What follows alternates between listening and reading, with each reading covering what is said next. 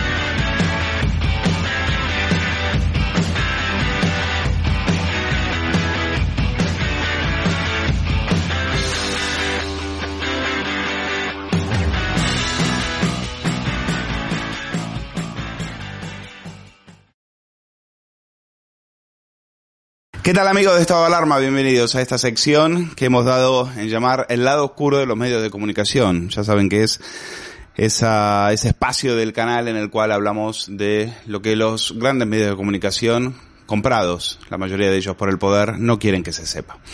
Y una de las cosas que no quieren que se sepa es que nos estamos dando cuenta de cómo nos intentan, en plena segunda ola de pandemia, colar a supuestos sanitarios que eh, abnegados sanitarios que se vienen a, a, quejar, a denunciar la situación de colapso que hay en la sanidad madrileña. Es decir, se vienen a quejar de las cosas que Isabel Díaz Ayuso no ha hecho por la sanidad en Madrid.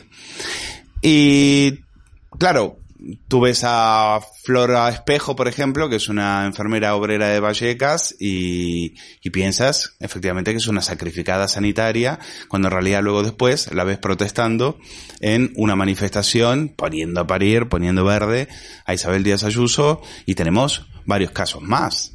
Este fin de semana denunciábamos uno, en la sexta noche, nos cuelan de rondón a una doctora, una pediatra, llamada Dora Bejarano, que eh, habla de que no puede más, de que la situación en, en Madrid, bueno, es que eh, nuestro centro de salud está colapsado, es una situación en la que faltan recursos humanos, esto se suma a la extremada demanda que hay en medio de la pandemia.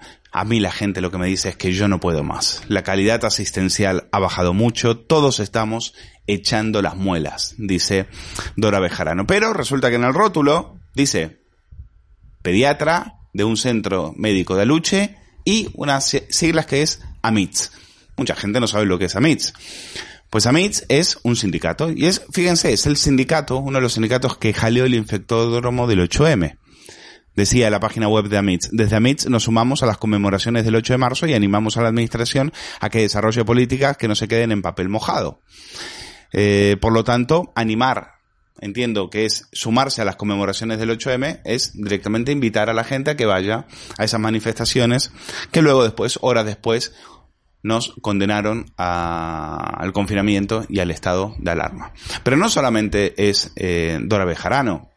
Estamos hablando, como decíamos, también de eh, una enfermera, la enfermera, la enfermera obrera, le hemos bautizado en Periodista Digital, que es casada protestando contra Ayuso al grito de es segregación, no es confinamiento. Bueno, ya sabemos que estos, ese, este es el grito de guerra de la izquierda radical, de los monederos, de, de, los nuevos cayetanos, de los nuevos vallecanos, si lo quieren, que se han ido a, um, han ido a protestar oliendo sangre, viendo la debilidad de la ahora presidenta de la Comunidad de Madrid. Pero resulta que también es curioso, porque le, has, le han llevado, bueno, la última Mamen Mendizábal, ya parte, par, ya las, eh, estas enfermeras forman parte del atrezzo de, de la sexta. A Mabel Mendizábal le han dicho de todo por decir, bueno, oye, que ya, ya está bien, ¿no? Es decir, que esta señora se enferma, que vaya, que esté, que se quede en el hospital, eh, habla, eh, intentando curar a, si estamos, si tenemos tanta demanda, pues que se queden en los hospitales curando a la gente. Pero ¿qué es esto de llevarlas a los hospitales, perdón, llevarlas a las televisiones a poner a parir a Díaz Ayuso? ¿En qué estamos? Pero es que no es solamente Flor Espejo es Dora Bejarano y es también Guillén Barrio, el enfermero de Podemos, es también Lorena Huertas, una que la hacen una que era eh, diputada de Podemos en la Asamblea de Madrid, pues ahora la hacen pasar como abogada, no te, no te lo dicen, no te avisan, te dicen hola, te la presentan y tú tienes que eh, luego después darte cuenta que en realidad no es una abogada, no es una persona de a pie, no es una profesional, sino que es un una activista disfrazada. Y en el caso de esto lo estamos viendo. El caso de las eh, enfermeras activistas, pues ya forman parte de, como decíamos, del atrezo que utiliza las televisiones izquierdas para atacar a Isabel Díaz Ayuso. Que no te la cuelan. Soy en periodista digital que no cabe más de fachatez en televisión española. Resulta que te puedes encontrar, tú enciendes la televisión pública y encuentras a Pablo Iglesias salpicado por la corrupción de, la caja B de Podemos y eh, investigado por el tema de, la tarjeta de Dina Busselham. Eh, salpicado por las cloacas, cloacas de Villarejo. Lo tienes ahí, delante. Y enfrente tiene Ana Pardo de Vera, que es una de las periodistas del régimen, una ex directora del diario público, una feminista de pro, una feminista que podría haber aprovechado para preguntarle a Pablo Iglesias y cuestionarle por qué había secuestrado durante un año la tarjeta de Dina Busselham. Según él decía que era para protegerla. Luego nos enteramos de que mentía y que era porque tenía, tenía miedo a toda la información que podía salir de ahí. Pues resulta que sale la ex directora de público y dice, está en mano del gobierno retirarle el título del rey al emérito. ¿Qué le dice Pedro Sánchez cuando le pregunta por ello? Es decir, campaña absoluta. En medio de, en medio de la pandemia, ellos van a lo suyo. Ellos van a por la cabeza del, rey emérito. Como si la gente que estuviera, que está haciendo las siete horas de cola por una bolsa de comida, le, realmente en este momento le importa algo. Pero en la hora de la 1, en la hora de la 1 de televisión española, están a lo que están. Y están en, con nuestro dinero, seguir en la campaña del odio y en la campaña de acabar con la monarquía, que es como ya venía avisando eh, Vox desde hace tiempo, la hoja de ruta de Podemos. La hoja de ruta de Podemos es sumarse a, la parte más siniestra del hemiciclo para acabar con, eh, con la monarquía, que es el último dique de contención que tienen, con el que se enfrentan los amigos de los herederos de la ETA eh, para destrozar lo que queda de este país. Bueno, lo lamentable es que ocurra precisamente en la televisión española que en este momento está en manos de un comisario político como Enrique Hernández. Hoy contamos em, en esta sección cómo le conocían, el apodo que tenía Enrique Hernández, que es un periodista que venía del Grupo Z, un periodista que había sido director del periódico de Cataluña, en sus tiempos en, en que, se enfrentaba. Bueno, en aquel momento hay que decirlo también, de las páginas del periódico del Grupo Z se enfrentó también en, un, en más de una oportunidad al separatismo, aunque su bestia, su bestia, su bestia parda era el PP y después Vox. A ellos le dedicaba portadas de alarma ultra, alerta ultra, eh, cuando Vox hace el mitin de Vista Alegre, que es un éxito rotundo, pues alerta ultra, portada del diario El País. Bueno, pero no nos desviamos porque de lo que tenemos que hablar es de televisión española. La, la, manipulación y la entregada, la entrega descarada al poder político de televisión española tiene un nombre y apellido que es Enrique Hernández. ¿Y qué nombre le habían puesto a Enrique Hernández? Pues le conocían como Lucifer. Lucifer era el apodo que tenía cuando estaba en televisión española. Eh, perdón, en el periódico de Cataluña. El fichaje de este comisario político fue, como recordarán, la solución que encontraron en Moncloa para quitarse de encima el Club Fortes tras haberse despeñado en las audiencias. Fue una decisión de Iván Redondo porque Rosa María Mateo ya no pintaba nada y tenían que buscar a, un periodista que sea la correa de transmisión entre Moncloa eh, y, la cadena pública. Mil millones de euros al año que pagamos todos nosotros. Bueno, en definitiva, para eh, acabar, neutralizar al clan de amigos de, Javier Fortes, donde está, entraba también la, en ese momento, directora de informativos, que era Begonia Alegría, pues encontraron a un killer, a un killer con sangre fría, que podía hacer cirugía mayor, y ese era, eh, no era otro que Enrique Hernández. Enrique Hernández que viene a Televisión Española porque Iván Redondo, harto de lo que pasaba en esa casa, y con vista a las elecciones de noviembre decide poner orden. Y entonces desde Moncloa dan un toque de atención, le avisan a Fran Llorente, que es el director de proyectos y estrategias de televisión española, y a Josep Villar, que es el periodista de servicios informativos de televisión española muy cercano al PSC, al igual que Enrique, para reconducir la situación. Y Pep Villar, el nombre de Enrique Hernández surge como consenso, Pep Villar está, está más que de acuerdo con, con ese fichaje Vilar es, de hecho, dicen dentro de Televisión Española, es el escudero de, de Enrique.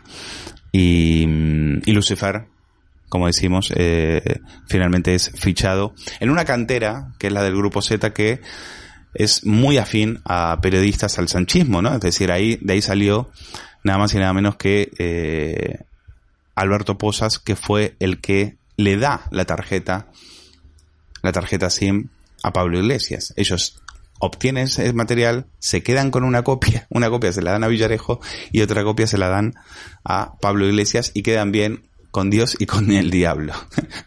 es decir, Alberto Pozas acaba de director general de Información Nacional en Moncloa, fue la mano derecha de Miguel Ángel Oliver, que era el secretario de Estado de Comunicación, y estuvo de número dos durante un tiempo hasta que el caso Dina hundió su ascenso político y tuvo que dimitir en 2029. Hoy tenemos una televisión española con Lucifer Hernández, Enrique Lucifer Hernández al frente, donde pasan precisamente estas cosas, donde en lugar de hablar de la corrupción de Podemos, hablan, seguimos hablando del caso del rey y siguen los periodistas y tenemos entrevistas, por ejemplo, que todavía están impunes, como la que le hicieron a Santiago Abascal burlándose, no era una entrevista, era una mofa directa de él, de su partido y de los votantes de Vox, la tercera fuerza política. Y mientras en la sexta nos cuelan activistas em, disfrazados de enfermeros a el estado de alarma, a este estado, a este canal, a estado de alarma, YouTube le ha vuelto a cerrar según dicen, por mostrar imágenes de la sanidad madrileña que desmontaban las mentiras de la izquierda. Es decir, la, la, y este es el titular de Periodista Digital, pero es que la versión oficial no está muy lejos de esto, aunque a ustedes les parezca mentira. YouTube lo que le ha dicho a estado de alarma es, somos conscientes de, que no es una buena noticia, pero intentamos que esta plataforma sea un lugar seguro. En YouTube no se permite el contenido en el que se cuestione, escuchen esto, explícitamente la eficacia de las directrices recomendadas por la Organización Mundial de la Salud o las autoridades sanitarias locales en materia de distanciamiento social o de confinamiento y puede animar a los usuarios a no respetar estas directrices. Es decir, que la misma Organización Mundial de la Salud, la corrupta Organización Mundial de la Salud, que por sus enjuagues con la dictadura china mm, eh, comunista tardó varias semanas en declarar la pandemia, esta es la fuente, esta es la fuente, una fuente globalista, esta es la fuente, una burocracia mundial, como decimos, que, que nos cuesta 4 mil millones de euros al año y no ha servido como ha quedado demostrado, no sirvió absolutamente para nada. Pues esta es la fuente que, dice YouTube que es, va a ser la verdad oficial. Y cualquiera que cuestione esa verdad, pues entonces pensábamos que la libertad de expresión era precisamente cuestionar al poder y cuestionar la verdad, sea cual sea. Luego después las personas son mayores de edad y deciden lo que tienen que hacer. Pero YouTube entiende que las personas, los usuarios, no son mayores de edad y que son ellos los que tienen que Em, de alguna manera encarrilarles, llevarles por el buen camino, como de la manito, como de la manito. Nos tratan como idiotas o nos tratan como niños. Esto no es la primera vez, esto ha pasado, por ejemplo, eh, ya ha pasado en enero, en enero de este año, perdón, en julio de este año, las grandes tecnológicas censuraron a unos médicos de Estados Unidos que cuestionaban la verdad oficial que les decía el doctor eh, Fauci, que es una especie de es el Fernando Simón en Estados Unidos, Anthony Fauci, es el Fernando Simón de los Estados Unidos. Salieron unos doctores, hicieron una rueda de prensa y a una a una mm, a una enfermera, a una enfermera que era negra, que estaba entre ellos y, se, y, era una de las más combativas frente a la verdad oficial que en ese momento defendía Anthony Fauci, le, hicieron de todo. Le dijeron, la atacaron porque su delito era que había obtenido el título de médico en África. Y luego sugerían que, se, que todavía creía en la, en la brujería. Este era el nivel de estos medios de comunicación. Y por supuesto, las eh, palabras de estos médicos fueron rápidamente censuradas. Nosotros lo que tenemos que decir es, claro que la censura está mal. Evidentemente la censura está mal.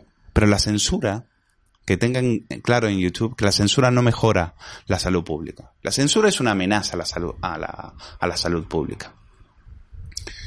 Y el hecho, si quieren tapar el hecho de que las autoridades responsables de contener esta pandemia han fracasado, han fracasado mundialmente, pues que sepa que ya lo sabemos. Y en estado de alarma seguiremos y encontraremos otras plataformas donde poder contarlo. Pero si nosotros creemos que nos quieren engañar, diciendo, por ejemplo, que hay eh, hospitales colapsados, pues nosotros no vamos a tragar con eso. Insistimos, es que quizás habrá que pensar que no se trata de salud pública, habrá que pensar que tampoco se trata de ciencia. ¿O es que acaso nunca lo fue?